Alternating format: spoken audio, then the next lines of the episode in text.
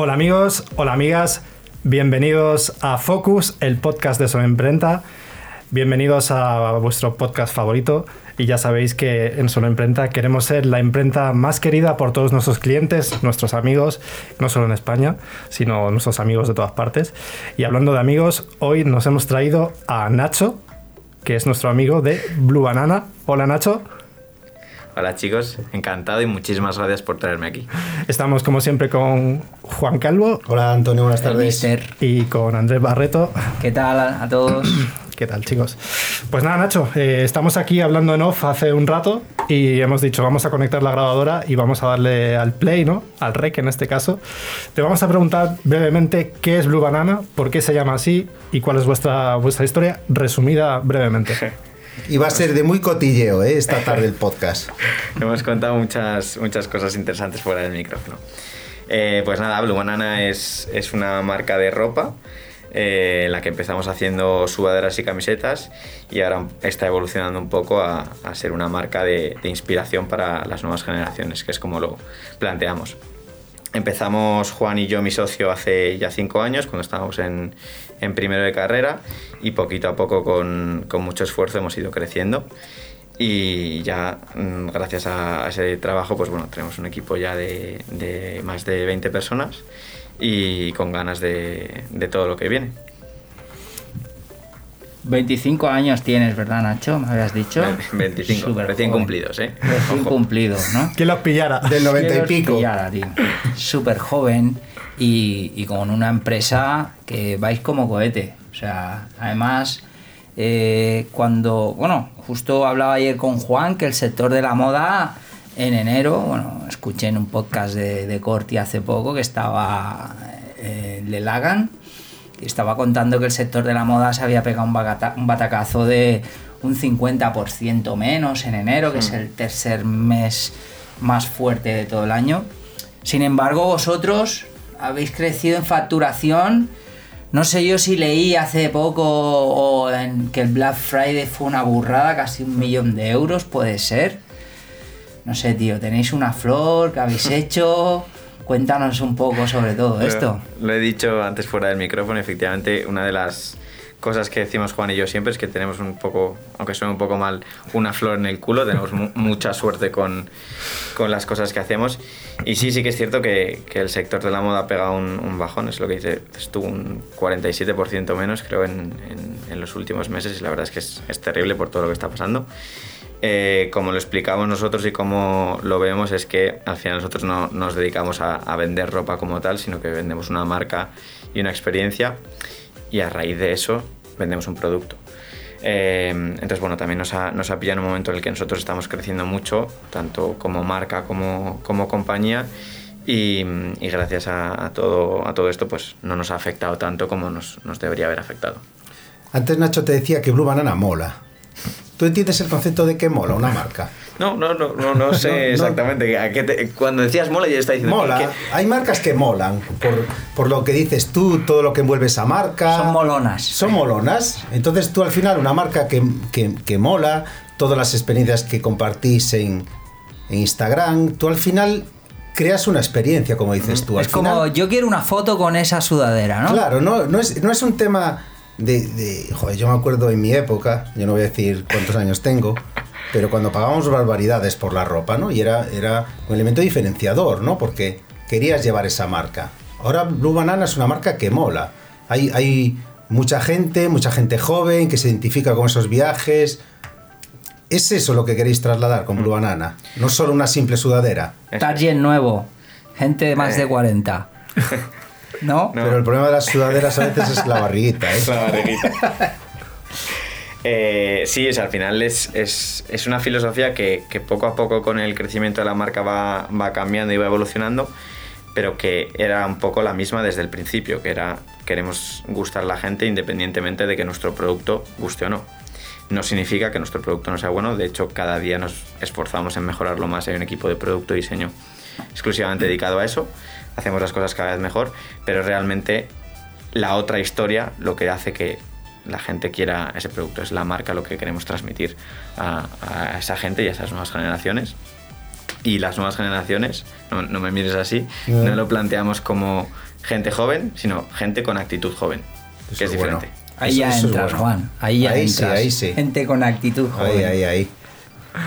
Yo, yo quería haceros una pregunta, ¿no? Que habíais, habíais comentado en una entrevista que yo había visto en YouTube hace relativamente poco que vosotros sabíais mucho de redes sociales antes de lanzaros a esto. Mm. O sea, pa- para mí, te digo, yo, yo siempre digo que mientras que yo estaba trabajando, Internet ocurrió. Pero sí que estamos con ellos desde el principio. Pero la generación Z concibe Internet de una forma completamente diferente. Eh, ¿En qué os ha beneficiado el saber de redes sociales a la hora de decir voy a lanzar mi negocio y voy a empezar, por ejemplo, imprimiendo una camiseta y que esta sea mi primer producto? ¿Cómo, cómo empezó todo esto? Sí, al final siempre lo decimos, nosotros no mm, decidimos que íbamos a crear un negocio basado en un producto, sino en un canal. O sea, nosotros sabíamos de redes sociales, entre comillas, porque realmente lo que sabíamos era cómo funcionaba Instagram, pero como un consumidor más de esa red social. No éramos expertos en el algoritmo o el funcionamiento de la base de datos. No sa- No sabíamos prácticamente nada más que, oye, cómo se mueve la gente de nuestra edad. Y al final siempre hemos tenido una ventaja, además de esa flor en el culo, y es que mm, nos dirigíamos a un, a un público target que éramos realmente nosotros. O sea, nosotros estamos haciendo un producto y creando una marca como si nosotros fuésemos a ser los consumidores.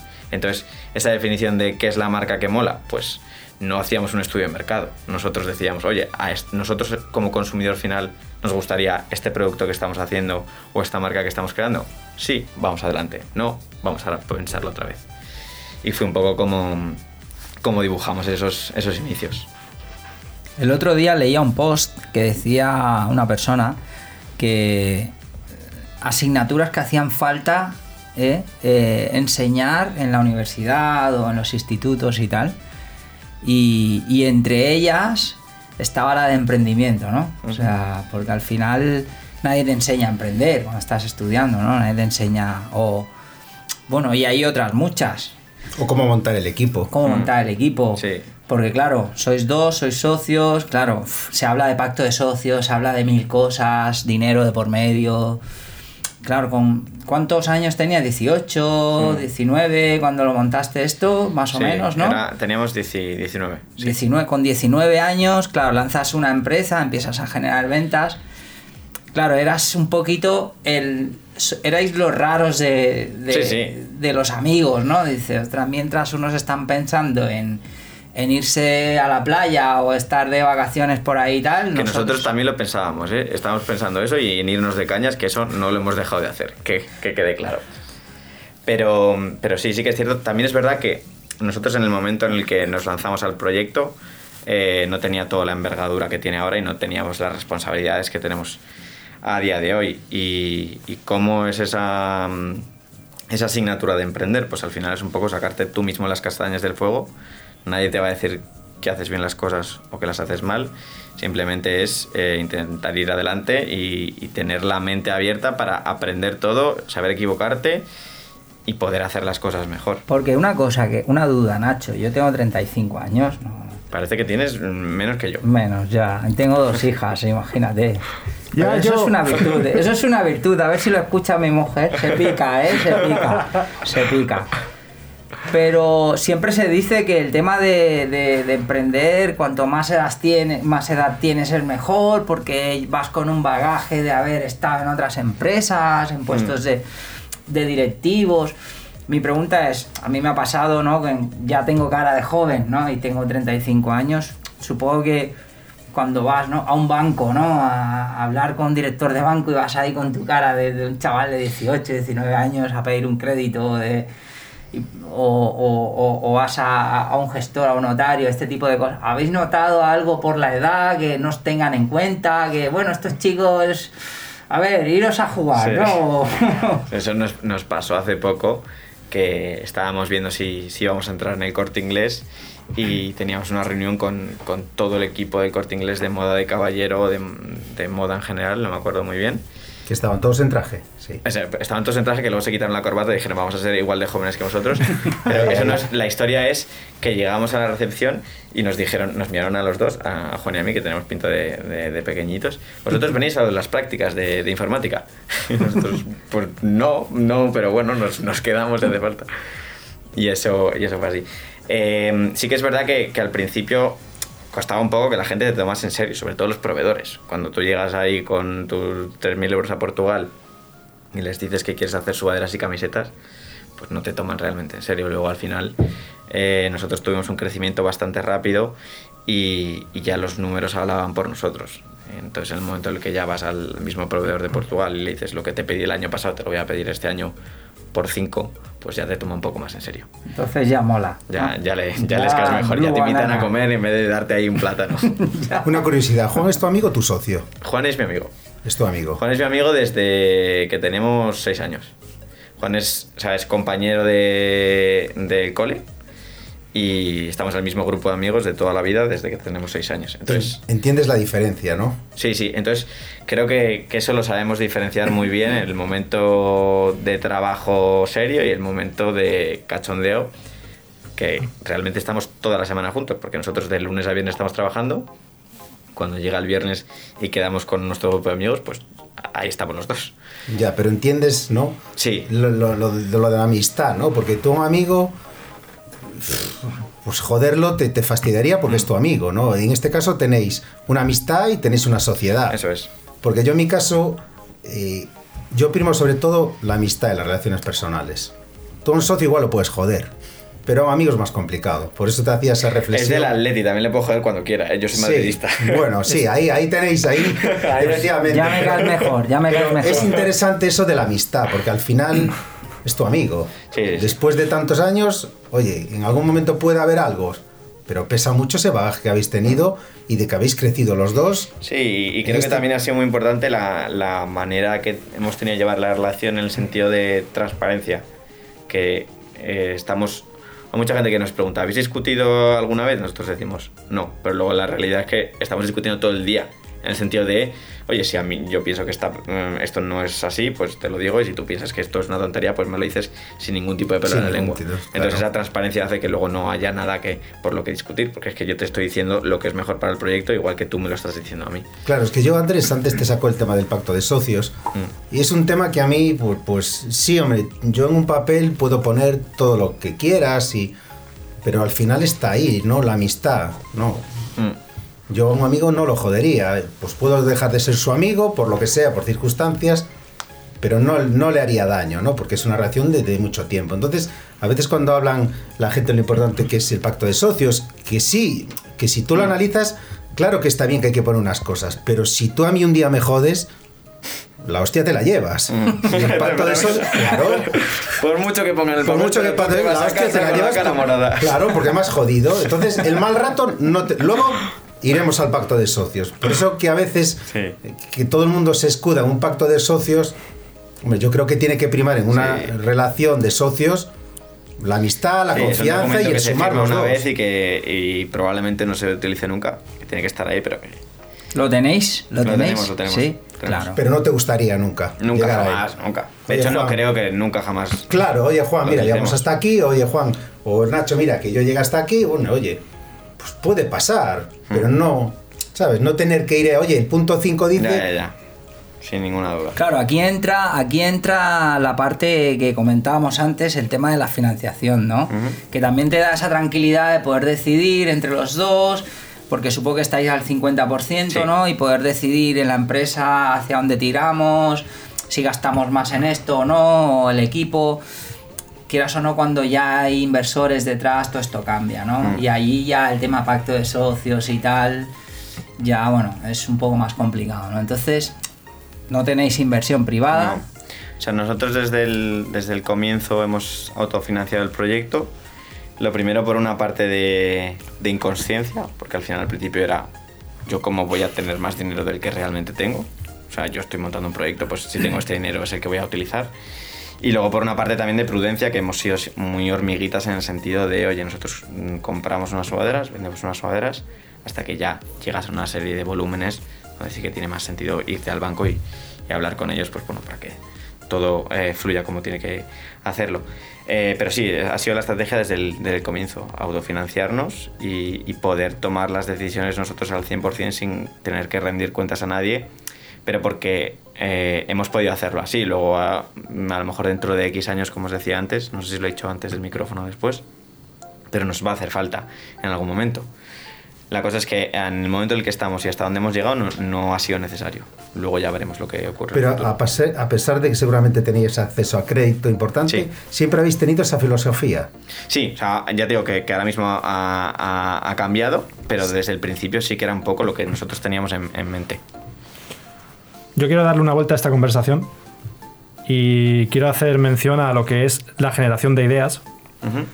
Que yo soy partidario de que, como estabas diciendo antes, Mm, yo sigo yéndome de cañas con, con, mi socio y tal, con mi amigo.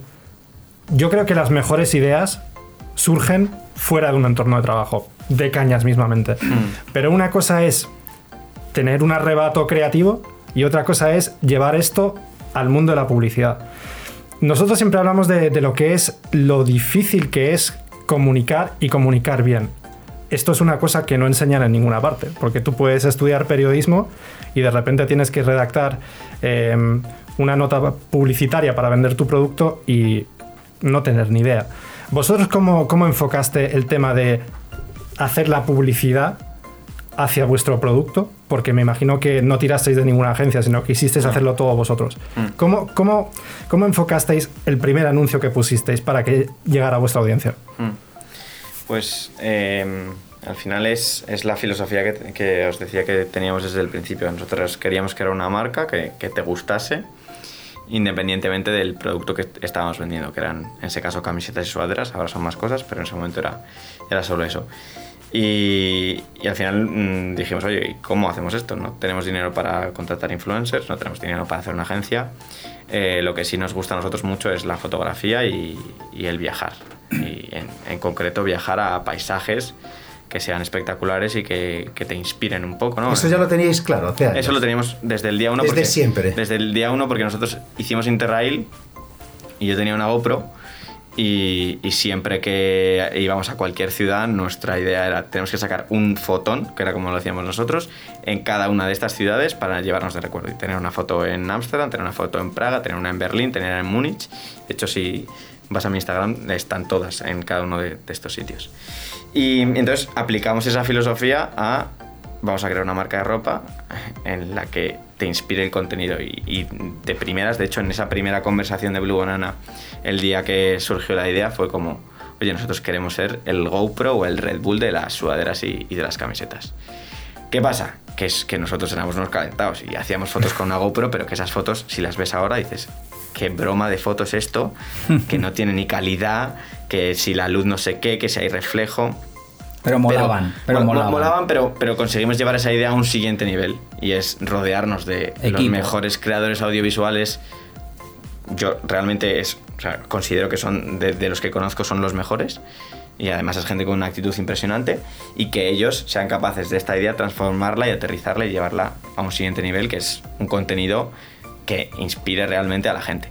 Entonces nosotros día a día seguimos flipando con, con las cosas que hacen con Axel, Carlos y todos los que forman parte del equipo de Los vídeos molan mucho. ¿eh? Los vídeos molan mucho. Claro. De, hecho, de hecho, están ahora y mismo. normal ahora... que comparado con las fotos digas que no tiene nada que ver. Sí. Y además, estos vídeos, supongo que alguien alguna vez te los han robado y los han utilizado para hacer videoclips o algo. Porque Yo, es que no, de, de eso no escuché un comentario que dijo, o sea, son tan chulos que voy a montar un vídeo de mi empresa con un... Nada, con un, nada, no, no, no, eso no, no, tenía ni idea. Con una toma de estas de Blue Banana, ¿no? Y cuando hablabas del equipo y de los creadores de contenido, son gente joven como vosotros, sí. ya, eran, ya eran gente profesional, no. se han profesionalizado con vosotros, ¿cómo ha sido no, esto? El, el, equipo de contenido, de hecho, eh, es curioso porque... Amigos.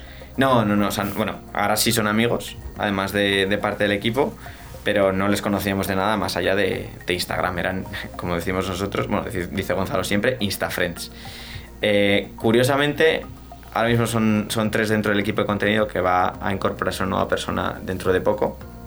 Los tres, eh, han o se han quedado a medias de estudiar ingeniería. O sea, son tres ingenieros que, que se dedican a hacer fotos. Le habéis jodido la carrera. Les, les hemos jodido la carrera. No, no, eh, se han jodido ellos solos, ¿eh? Eh, Y nada, esto comenzó porque, como os decía, teníamos esa idea de la filosofía que queríamos crear de, del contenido de la marca y de repente encontramos a, a Gonzalo por Instagram. Y era un chico que hacía unas fotos que, que nosotros no dábamos crédito. Y nada, le escribimos pues mm, para mandarle unas sudaderas, que era también un formato que nosotros teníamos desde el principio, que era mandábamos sudaderas a gente que hiciese fotos, ellos nos las devolvían, o sea, nos, devolvían el contenido que nosotros utilizábamos en las redes sociales y les aportaban difusión. Entonces con Gonzalo eh, nos empezamos a llevar muy bien, luego nos montamos un grupo de WhatsApp, empezamos a hablar y, poco a poco eh, surgió pues eso, una relación eh, más allá, que fue cuando nosotros decidimos contratarle eh, dentro del equipo porque veíamos que tenía muchísimo potencial el crear un equipo de contenido dentro de una marca de ropa. Y aquí viene también una cosa muy curiosa que es que entró antes un fotógrafo en el equipo que nuestra primera diseñadora Pau, que entró justo un mes después, que es también va a esa filosofía de nos importa mm, más la marca que el producto en sí. Pero, pero las marcas grandes, entre comillas, no, no, no tienen eso, ¿verdad? Es- esa forma de entenderlas. Bueno, o sea, de- depende también un poco de, de la marca que, de la que hablamos. En el, en el mundo de la moda, sí que es verdad que la mayor parte de, de las marcas se centran en, en toda la parte urbana y no tanto en, en- en los paisajes y en el outdoors como hacemos nosotros. Pero sí que hay muchas marcas que hacen esto, como puede ser Patagonia, Arterix, Peak Performance, que son diferentes marcas, casi todas fuera de, de España, que sí que trabajan este, este formato de contenido. Pero vosotros lo visteis claro. Nosotros lo vemos claro.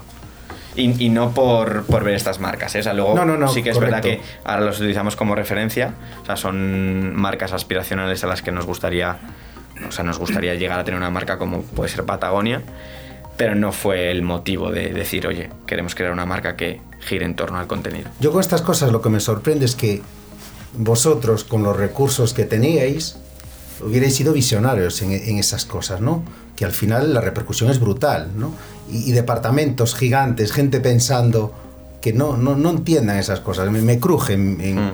en mi cabeza, ¿no? Porque a veces pensamos que con dinero uno puede hacer todo, pero no es así, ¿eh? No, Mm, no Yo es- creo que también es una parte de, de ganas y, y de, de confiar en el proyecto. Oye, si queremos crear una marca de ropa que se base en esto, pues habrá mucha gente que, que le hubiese parecido una estupidez de idea. Pero, no, nosotros pero hoy no. nos... Ostras, Sí, se bueno, confirma que, sí, no, o que sea, esa pero- era la, la, la no, nosotros estrategia. era algo que, que nos parecía bien, que nos, lo que decías tú al principio, que nos molaba y dijimos, oye, vamos a hacerlo realidad. Ya te digo que no tiene nada que ver el, el contenido de Blue Banana en, a día 13 de marzo de 2020, bueno, 23 de marzo de 2021 que el que hacíamos Juan y yo en su momento. No tiene nada que ver. O sea, si bajáis abajo del feed de Instagram, fliparéis. Pero sí que era la idea.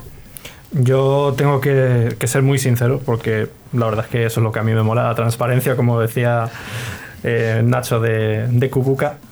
Al final hay que ser auténticos y hay que ser transparentes. Si yo em, estudio vuestro feed y no sé a qué os dedicáis, a mí me vinieron tres nombres en mente, o sea, simplemente viendo las imágenes. El primero fue DJI. Sí. O sea, yo no sé de lo que va. Podría pensar que es, es un canal publicitario para, para esta marca de drones. Ujú. Luego pensé National Geographic, que van también un pelín por ahí. Eso mola. Y al final, el nombre que me vino a la mente fue Columbia, la, la- la marca de ropa. Y la pregunta que yo te quiero hacer, o sea, estáis transmi- transmitiendo estilo de vida a tope, o sea, lifestyle a full. O sea, hablando de una marca de moda,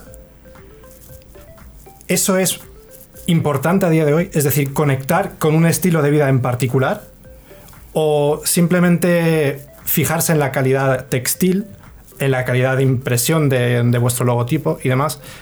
¿Qué es más importante? ¿La calidad del producto o el mensaje que estáis intentando hacer llegar a, a vuestros seguidores o a vuestros potenciales clientes con este tipo de imágenes? Mm. Eh, me hace gracia que digas esos tres referentes porque nos, nos encantan. Y, y el feed ese de Instagram, que es una obra de arte absoluta, es, es una cosa que, que hace Gonzalo que siempre le, le- Al final se lo trastocamos todo porque oye, que vamos a lanzar esto que es Black Friday, que no sé qué, y el pobre lo tiene todo eh, organizado por colores estratégicamente y siempre se lo, Se lo se lo cambiamos. Pero Ya. bueno, le hemos prometido que ahora nos vamos a organizar mejor para no tener que cambiárselo. Pero sí, me hace gracia que... Porque hay mucho trabajo ahí, esto, ¿eh, Nacho? Muchísimo, muchísimo. Cuidado, a largo eh. plazo, además. Muchísimo, muchísimo trabajo y es, y es impresionante. Eh, y respondiendo a la pregunta, sin ninguna duda, la, la primera creo que es esa conexión con el consumidor final. Lo que te hace poder vender ese producto es, es trabajar ese life- lifestyle, que es lo que hace que luego vendas el producto, que por supuesto, eh, que no sea lo más importante no significa que no tenga que ser perfecto. O sea, insisto que nos centramos muchísimo en, vale, eh, nuestra marca es muy importante, pero es que el producto tiene que ser de 10, porque al final es, va todo asociado. Yo he visto que bueno, todo, todo esto empieza online y luego decidís ab- abrir una tienda en el centro de Madrid. ¿Por qué Madrid? ¿Por qué el centro de Madrid? ¿Es un experimento el comercio clásico? Porque normalmente la gente optaría primero por la tienda y luego abri- abriría una web en paralelo. O sea, por lo menos si pensamos 5 o 10 años atrás. Sí. Sí, ahora el, el modelo yo creo que ha sido completamente diferente. Nosotros empezamos en el online porque, porque no quedaba otra, no teníamos recursos para entrar en, en tienda física, tampoco era la idea, ¿eh? Y, No era la idea, entrar en tienda o sea, no- física. No, era la idea empezar en tienda física. Vale. Sí que aspiracionalmente y en un futuro lejano nos hubiese encantado montar una tienda física y ha, ha podido ser.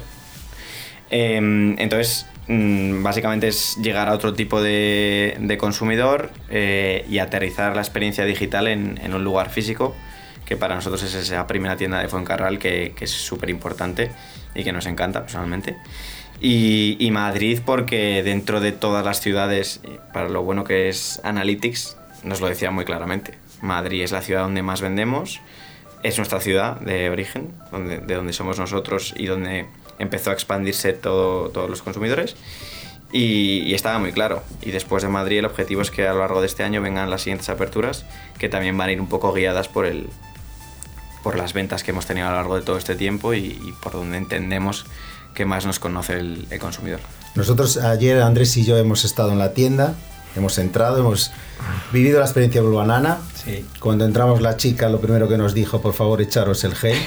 Por lo tanto, se cumplen las medidas de Se seguridad. cumplen las medidas de seguridad para Sí, que la- la la gente atención lo sepa. fue buena, preguntamos y es una tienda muy, muy chula. No Dentro había de- tu talla. No había No, ni talla, no, no, pues es tenemos- broma, sí que había. sí. Bueno, tenemos el problema de la barriguita. Pero que es una tienda que dentro de aquel espacio como es Fuencarral, donde hay, donde hay mucho tráfico, hay muchas tiendas, estáis al lado de Pompey, Sí.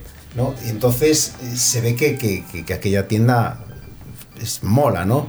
Tiendas como Scalpers también tenemos allí, o sea que es, es una zona muy, muy donde vosotros encajáis por el tipo de gente que pasa. Sí, ¿verdad? además es una calle súper transitada y uno de los objetivos que teníamos cuando pensamos en Fuencarral era no solo el, el cliente que nos conoce, sino el que no nos conoce y todo el turismo que atrae esa calle, que ahora mismo, por las condiciones y situación en la que estamos, no lo tenemos, pero que el objetivo es que dentro de, bueno, cuando todo esto pase, eh, pueda ser también un, un centro de un sitio donde vayan todos los turistas.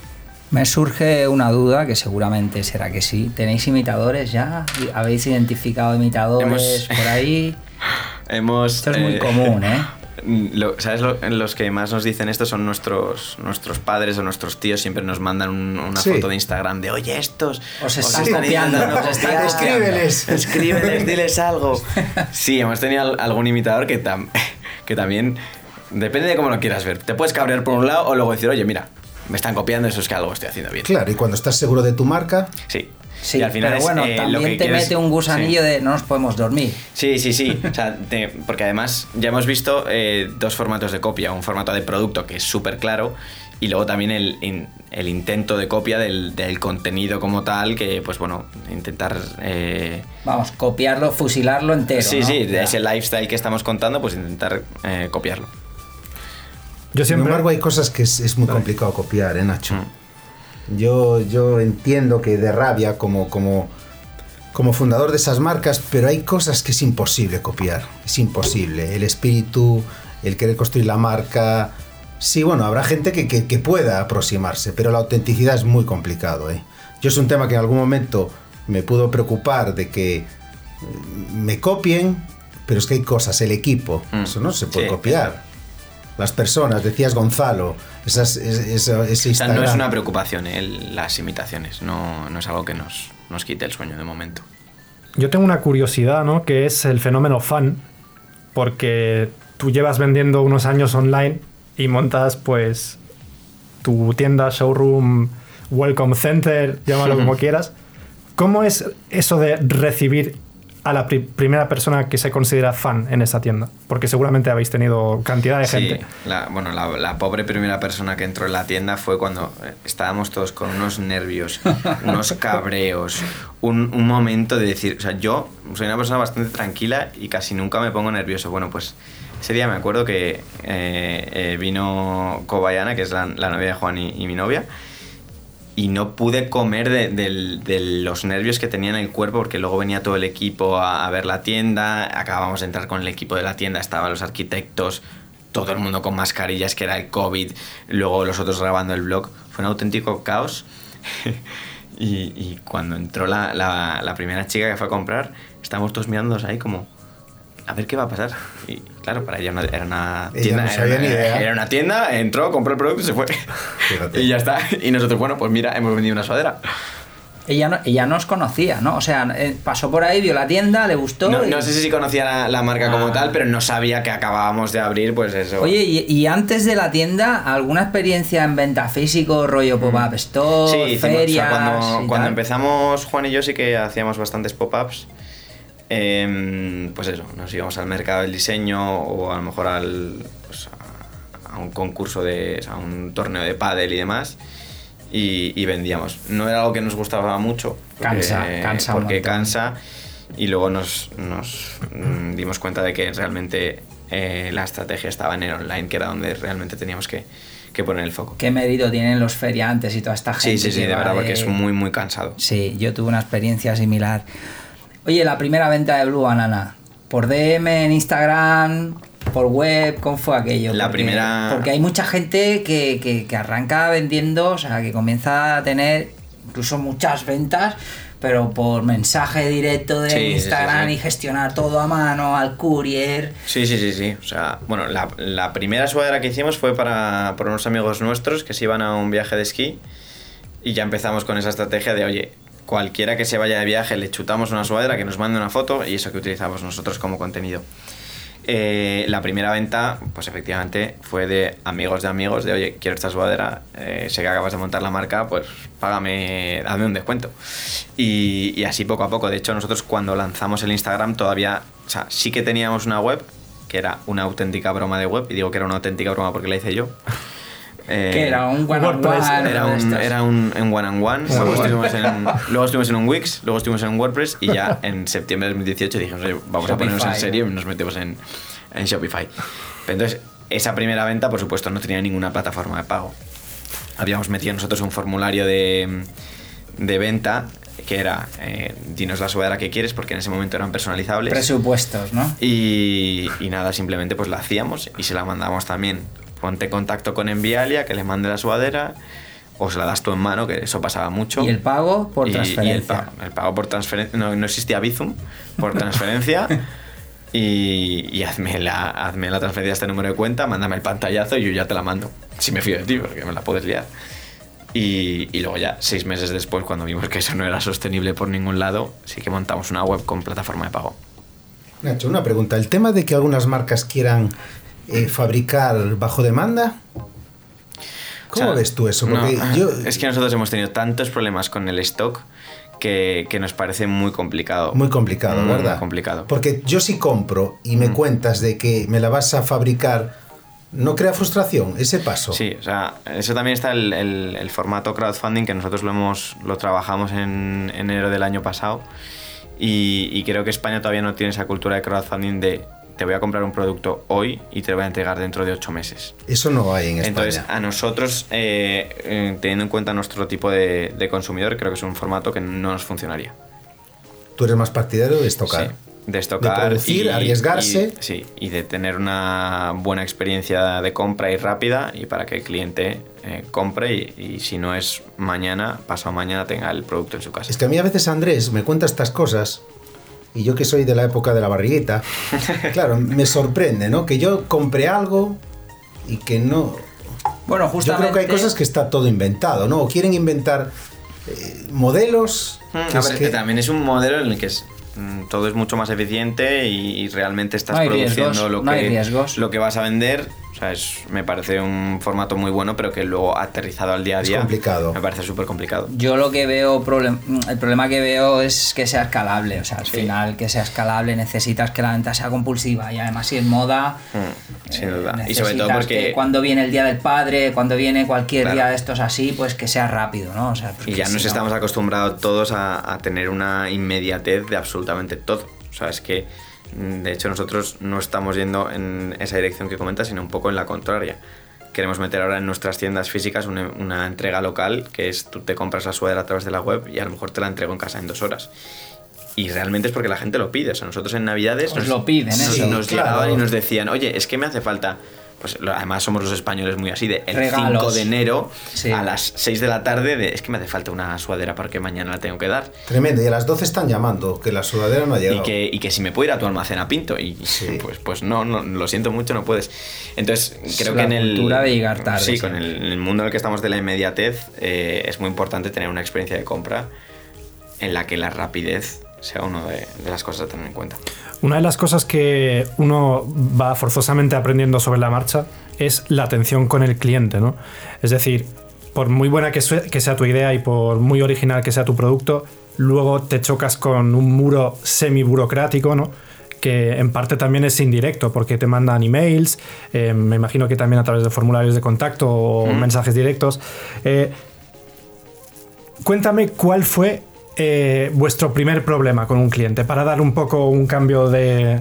Pues. De rumbo a esta conversación. Sí, justo. O sea, nosotros con los clientes hemos, hemos tenido muchos problemas. eh, desde no me llega el producto hasta te has equivocado con la talla porque nosotros teníamos eh, interno el almacén cuando empezamos y nosotros preparábamos los pedidos y los metíamos. O sea, Juan y yo cogíamos la suela de la talla M, pero podíamos haber cogido la de la talla S porque no había ningún código EAN ni nada que te dijese lo que estaba correcto pues hasta me ha- em, hemos llamado al teléfono de atención al cliente y, no ha cogido nadie el teléfono. De esas muchísimas. Y luego cometimos un error muy muy grande em, que de Juan y mío, que esto fue el, sin ir- bueno, el año pasado, no, el año anterior, en noviembre de 2019 con el Black Friday, que no supimos medir eh, el volumen de tickets que íbamos a tener en, en Black Friday. Y se nos acumuló una cantidad de gente preguntando por el estado de su pedido, de dónde está, no me ha llegado. eh, y, al final teníamos el mismo equipo que en enero de, de 2019 cuando la facturación no tenía nada que ver. Entonces nos pensábamos que íbamos a vender el doble, pero nos iba a hacer falta lo mismo de antes. Y eso fue un error garrafal. Entonces, de hecho, a nosotros nos, nos pasa que eh, las épocas picos son súper importantes. O sea, eh, a partir de, del último fin de semana en noviembre hasta finales de, de enero, mediados de febrero, son épocas muy importantes donde tenemos que eh, aumentar mucho el, el equipo porque si no, no se contenta- contestan los tickets, las llamadas y eso genera muchísima impotencia al consumidor porque, oye, yo te he pagado por una sudadera, ¿por qué no me estás contestando eh, a las dos horas? Igual que, ¿por qué no me lo entregas en 24 horas? ¿Por qué no me estás contestando? El, el equipo de marketing, logística, o sea, ¿qué parte tenéis interna, qué parte Sí. externalizáis? Porque, claro, o sea, vosotros es, es brutal. O sea, el marketing es interno seguro. Sí, es- bueno, el, el- tenemos estructurado Blue Banana en, en seis equipos. Uno que es el, el de tiendas físicas. Luego está el, el equipo de diseño y producto, el equipo de operaciones y atención al cliente, el equipo de digital y e-commerce. Y luego está ese equipo de marketing branding que acaba de nacer hace realmente una, una se- o sea, un, un mes, perdón, porque antes era el equipo de contenido y ahora han entrado dos personas que ya están dentro del, del equipo de marketing y, y del de branding. Y, y bueno, hemos reestructurado un poco todo y ahora ya hay una organización mucho más clara y podemos mirar La más a largo logística plazo. externa, supongo. Ya, el almacén está, está externalizado, que la verdad es que estamos justo ayer les, les mandábamos un email eh, diciéndoles, oye, llevamos tres meses sin hablar de vosotros y esto es lo mejor que Es puede pasar. buenísimo, sí. Que lo siento mucho, pero es, eh, la logística es un mundo que, cuando la cagas Es se el nota pulmón lo que del más, pero cuando no, y que nosotros tenemos un partner muy, muy, muy bueno desde hace, desde hace seis meses. ¿Quién es? Por si y, se puede. y se nota, se- además son amigos nuestros porque nos, nos han trabajado muchas partes tecnológicas, se llama Kango Pack. Ah, sí, me suena. Y, y la verdad es que se, se nota muchísimo. Y eso, o sea, cuando la cagas se nota lo que más y cuando lo haces de puta madre, pues nadie habla de ti. Sí, sí, total. Es que además la logística es el pulmón del e-commerce. O sea, por muy, por muy bueno que seas captando, muy creativo, que tu producto luego sea muy top, pero si la empresa de logística no prepara a tiempo, no envía lo que corresponde, no hace, no entrega cuando se prometió, o sea, al final la experiencia es negativa. Sí, sí, sí. Entonces, Sin ¿Te duda ha es costado mucho llegar al equipo que tienes ahora? Sí, mu- muchísimo. muchísimo porque nada, empezamos eso. eh, contratando en septiembre de 2018, que es cuando Juan y yo terminamos la carrera y nos dedicamos acabaste la 100%. carrera, joder. Sí, siempre, claro. sí, sí. Y contratamos a dos personas y desde ahí poquito a poco hemos ido aumentando el equipo. Siempre un poco con la sensación de, de ir por detrás de lo que la marca exigía, porque ahí hemos sido una vez más un poco prudentes, a lo mejor demasiado. Y, y nos hemos dado cuenta más tarde. O sea, por ejemplo, eh, el responsable de operaciones de Blue Banana entró en noviembre de 2020 y hemos tenido roturas de stock desde hace mucho antes y no fuimos capaces de dar el paso y decir, oye, es que nos hace falta una persona que compre y que esté al, al mando de las operaciones. Entonces como que siempre hemos tenido la sensación de ir un poquito, que la empresa ha ido por detrás de lo que es la marca. Hasta hace un mes, que es, eh, lo hablaba antes también fuera del micrófono, que consideramos que ya estamos preparados, o sea que el equipo y la empresa está preparado para asumir el, el potencial de la marca y poder hacer cosas muy grandes. Black Friday 2020. ¿Qué pasó ahí? Una, una locura, sí. Eh, pues mira, fue el día que nos, nos quedamos sin stock y el mes de diciembre fue un poquito peor de lo esperado porque tuvimos unas roturas de stock importantes. Eh, nada, ese día lo que hicimos, que lo estamos haciendo habitualmente, es eh, cerrar la web y que solo puedan entrar eh, nuestros suscriptores. Entonces, eh, nada, esto creo que fue las... Aumenta la suscripción unos Sí, días sí. antes. Sí, brutal, la, la ¿no? suscripción aumenta unos días antes eh, y luego la, la primera hora de venta fue una auténtica barbaridad que nosotros dijimos, como sigamos a este- Bueno, o sea, no, no nos asustamos, fue como, vale, ya está, nos hemos quedado sin stock porque con lo que hemos vendido en esta primera hora... eh, no sé cómo podemos aguantar este fin de semana. Claro. Sí que es verdad que el ritmo no, no, no siguió a, a ese nivel, pero sí que fue un fin de semana, o sea, fueron jueves, viernes, sábado y domingo y lunes que se vendió muy bien. Casi un millón de euros en Black Casi un millón de euros, o sea, casi un 25% de la facturación anual en, en cuatro días. Y No luego contabas, todo el- desde luego, Claro. pues. Eh, o sea, sí que sabíamos, nuestro Black Friday siempre es muy fuerte, no sabíamos que tanto. De hecho, por eso principalmente las roturas de stock, porque nosotros las proyecciones y las previsiones las habíamos hecho mal. Y ahí me. Y cuando yo hablas- La, la cagué muy bien. Claro, cuando hablas de rotura de stock te penaliza luego ventas siguientes Claro. por culpa de esa venta en Claro, esa o sea, fecha, que es menos rentable esa venta. Mm, Sí, al final que, que en el mes de diciembre, que para nosotros es el más importante del año, no teníamos No tenías producto. No teníamos, o sea, al final sí que, sí que vendes porque hay mucha gente que quiere regalar un, un producto de Blue Banana y no lo regala por el producto en sí, sino por la marca y te da igual que sea el amarillo que el verde. Yo te quiero regalar esto.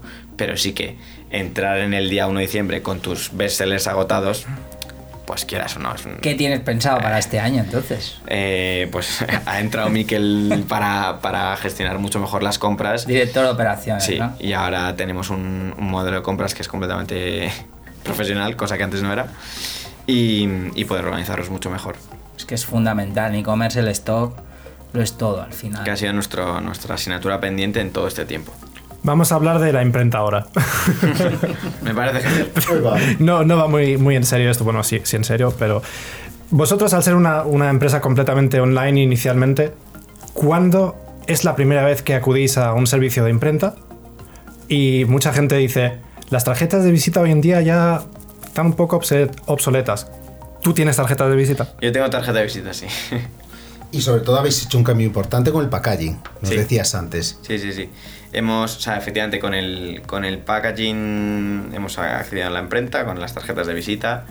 Eh, en tienda ahora mismo también nos quedamos sin stock de las bolsas y metimos un papel ahí de regalo, que no sé si se hizo desde imprenta o cómo es exactamente, pero que, que también está ahí.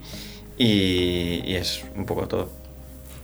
Yo he estado viendo que en pandemia, em, sobre todo en, en lo que son los locales de, de comida por delivery, han estado introduciendo tarjetitas con mensajes de ánimo para la gente, ¿no? Em, ¿Vosotros eh, introducís algún tipo de, de flyer con Sí. productos Nosotros o...? tenemos una. mm, una o sea, dentro del, del packaging de Blue Banana hay una tarjeta que es de, de papel plantable, que curiosamente eh, lo hace una empresa que es. eh, o sea, que, que no lo hacemos con ella por eso, pero que es la novia de nuestro mejor amigo. que el mundo es un pañuelo. Y, y entonces a todos los clientes se les manda un- una tarjetita donde está un poco la historia de la marca con un par de fotos nuestras y luego ese papel es plantable y lo puedes Es muy Shido, chulo ¿no? ese papel. Shido, ¿no? ¿Se Sí. llama? Es muy Shido. chulo ese papel, Sí, ¿eh? sí, sí. Lo vi yo el concepto Sí, y es es muy muy, muy, muy sí, bueno. mola, mola. Mola mucho. Con semillas hechas de amapola y eso. Sí sí. que es. Lo están haciendo muy bien, además hay muchísimo trabajo detrás, es una empresa impresionante. Pero, ¿producen ellos el papel? Mm, Aquí, hasta aquí ya no tengo ni idea yo ya de, de este tipo de cosas, que es Juan el que se encarga de la parte de producción y no sé exactamente. Creo que sí que lo hacen ellos. Y Gala, como me escuche esto, me va a matar por no saberme esto. Ya. Pero creo que sí. Nosotros se- seguimos un poco fascinados ¿no? por el tema de la evolución de- de- del marketing a través de influencers. ¿Vosotros a día de hoy eh, haríais uso de influencers como tal para millorizar vuestra marca? O sea, nosotros nunca hemos trabajado con, con influencers porque los influencers que hemos visto nosotros siempre han sido nuestros creadores de contenido, que eran un poco los embajadores, y que realmente lo que nos aportaban era eh, pues eso, contenido, pero no tanto la difusión que te puede aportar un influencer.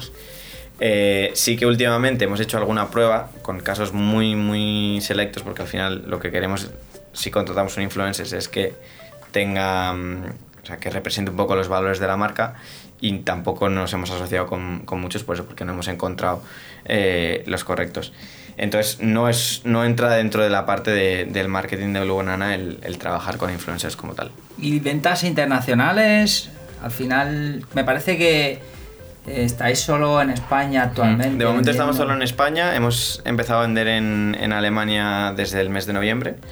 Eh, es muy pronto todavía para sacar conclusiones. No, en, en nuestra web propia, haciendo campañas de, No hacéis de- de. Facebook Ads. No, o sea, al final solo vendemos nosotros al, al consumidor. Es la idea de futuro. Sí. O sea, no- de momentos es, es la idea, es nosotros vender al, al consumidor final en, en todos los canales, tanto en físico como, como en online, como en online en internacional.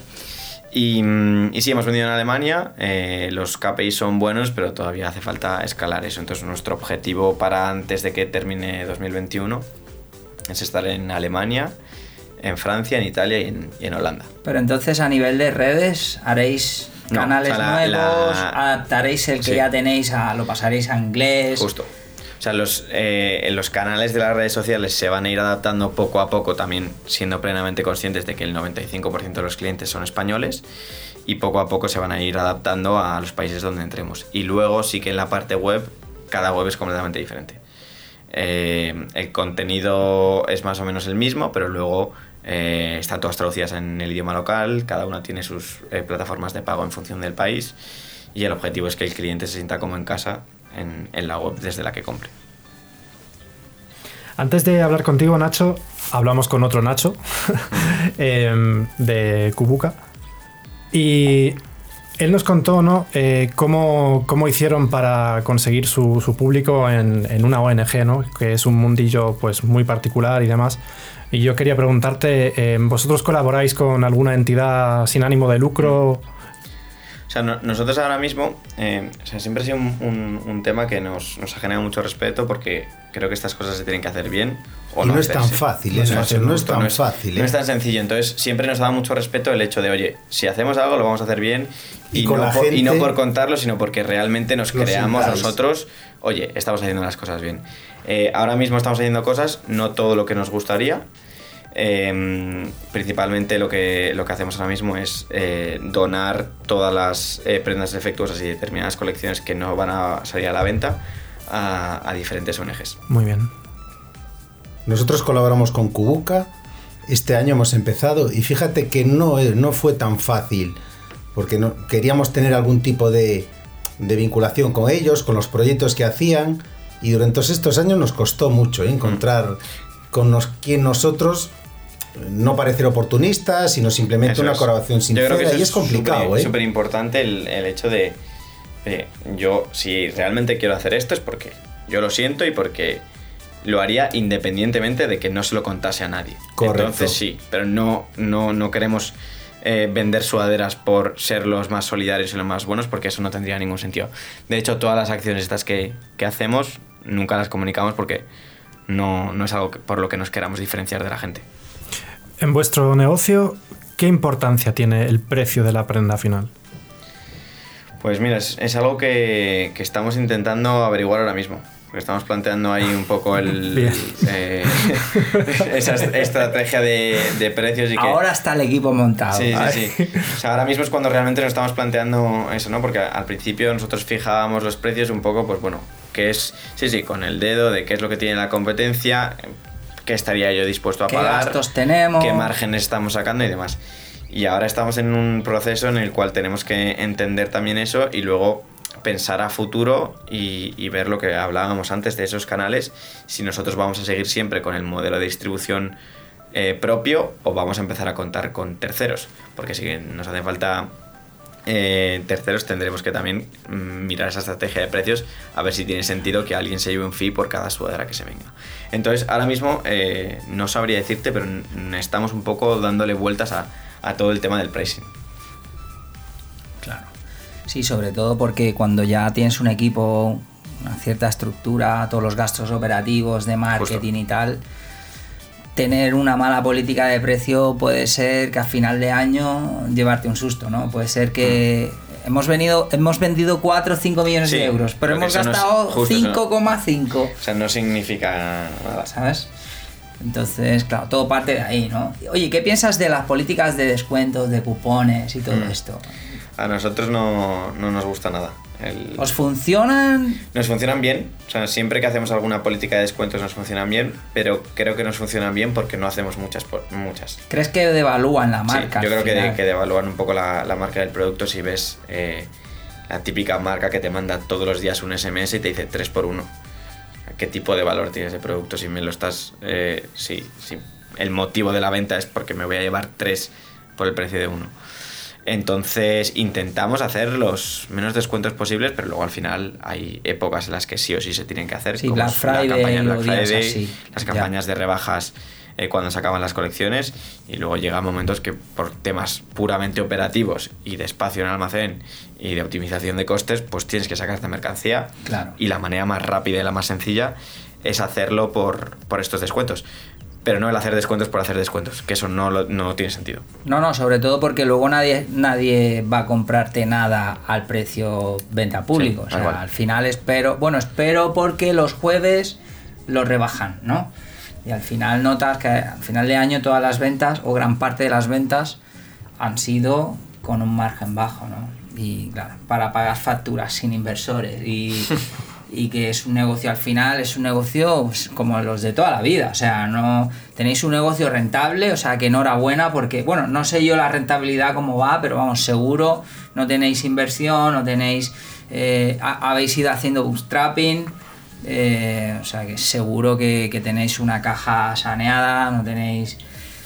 Y enhorabuena porque hoy en día, o sea, hablábamos siempre con Juan, lo de la facturación es el vanity, el vanity KPI, ¿no? O sea, cuánto facturo, ¿no? Eso mola publicar cuánto Sí, facturo. pero que luego pero- realmente dices, vale, sí, pero si estás facturando, si estás gastando más de lo que facturas, Claro, no- nadie no publica tiene cuánto sentido. Mm. gasta, ¿no? Entonces, claro, yo puedo hacer mañana una inversión de marketing de 10 millones de euros y facturar 8 millones de euros y publicar que, bueno, oye, pues que hem- hemos vendido Mm. 8 millones de euros este año. En cambio, lo vuestro tiene mucho mérito. Además, con la edad que tenéis, no habéis entrado en el rollo ese startupero Ya. de buscar inversión Sí. tal, porque eso está muy de moda. Hay una burbuja por sí, ahí. Sí, sí, sí. Sí, al final, que, que no es que una cosa esté bien y otra esté mal, simplemente es un modelo de negocio completamente diferente y que y creo que parte un poco de, de nuestra inconsciencia a la hora de, de montar un negocio y de entender con sentido común lo que para nosotros era crecer, era crecer de manera sostenible y, y hacerlo sin, eh, sin tener que pedir dinero al banco, a, a nuestros mm, amigos, a inversores y poder hacerlo nosotros con lo que íbamos generando poco a poco. Vale, ya vamos finalizando, Nacho. Un reto, o sea, o el, el principal reto que os habéis encontrado, Juan y tú, en est- toda esta historia, ¿no? Al final es una, es una historia muy romántica, tío, Blue Banana. Tenéis uno, una marca molona y una historia romántica. Y tiene Solo- 25 años. Y tiene 25 años. Solo te falta decirme que la montaste en el garaje de tu padre. Nada, nada. No, nada. no fue el caso, ¿no? No fue el caso, no fue el caso. Pero, pero, ¿qué reto? ¿Cuál, cuál ha sido el, el principal reto a superar en Blue Banana estos años? Yo creo que el, el reto es lo que os estaba contando antes, el tener un equipo y, y una empresa bien organizada y bien estructurada, con la gente motivada, un equipo de alto rendimiento que pueda estar al nivel de la marca tan aspiracional que hemos querido montar siempre. Ha sido súper, o sea, bueno, y digo ha sido cuando realmente eh, creo que esto es un proceso y que el equipo de hoy es mm, eh, muy buen equipo para lo que queremos hacer este año, pero es que a lo mejor el año que viene es un equipo completamente diferente. Creo que no, pero puede ser. Entonces creo que, ese reto ha sido, ha sido muy importante y creo que lo hemos conseguido bien. Y para concluir, y hablando ya como llevamos hablando un buen rato del negocio digital, yo te voy a pedir cerrar este podcast. No me pidas un consejo. No, no te voy a pedir un consejo. Te voy a pedir, te voy a pedir que te estrujes un poco los sesos para Vale. concluir este año con un hashtag. ¿Cuál sería tu hashtag para el 2021? Eh, pero Eso es muy de redes, ¿eh? 2021 Muy de redes, de sí. Blue, Blue Banana, Banana. Blue Banana, sí. pues Hashtag, venga, que lo publico. eh, pues o sea, ¿me estrujo el cerebro o no me lo estrujo? Dale, dale. Pues mira, si no me tuviese que estruja- estrujar el cerebro diría eh, making noise Making noise, muy bien. y si me lo tuviese que estrujar diría empowering new generations. Toma. Toma. Mucho arte hay aquí, ¿eh? Sí, sí, sí, sí. Eso lo pone todo en, en un librito que tenemos. Sí. Pues nada, chicos, muchísimas gracias por escucharnos. Muchas gracias, Nacho, por participar. Gracias, Andrés. Gracias, Juan. Gracias, Antonio. Gracias, Antonio. Gracias a vosotros, ha sido un placer. Ya sabéis que en Solo Imprenta y en Focus tenéis vuestra casa. Nos despedimos de vosotros. Y ya sabéis, seguidnos en redes sociales, compartid eh, este podcast con vuestros amigos. Queremos ser la imprenta más querida, ya sabéis, ayudadnos a ello. Y nada, nos despido, nos despedimos con Andrés. Y hoy vez. hemos, hoy hemos tenido la marca más molona, una de las la marcas marca más molona, efectivamente. Pues nada, chicos, un fuerte abrazo y hasta la próxima. Gracias.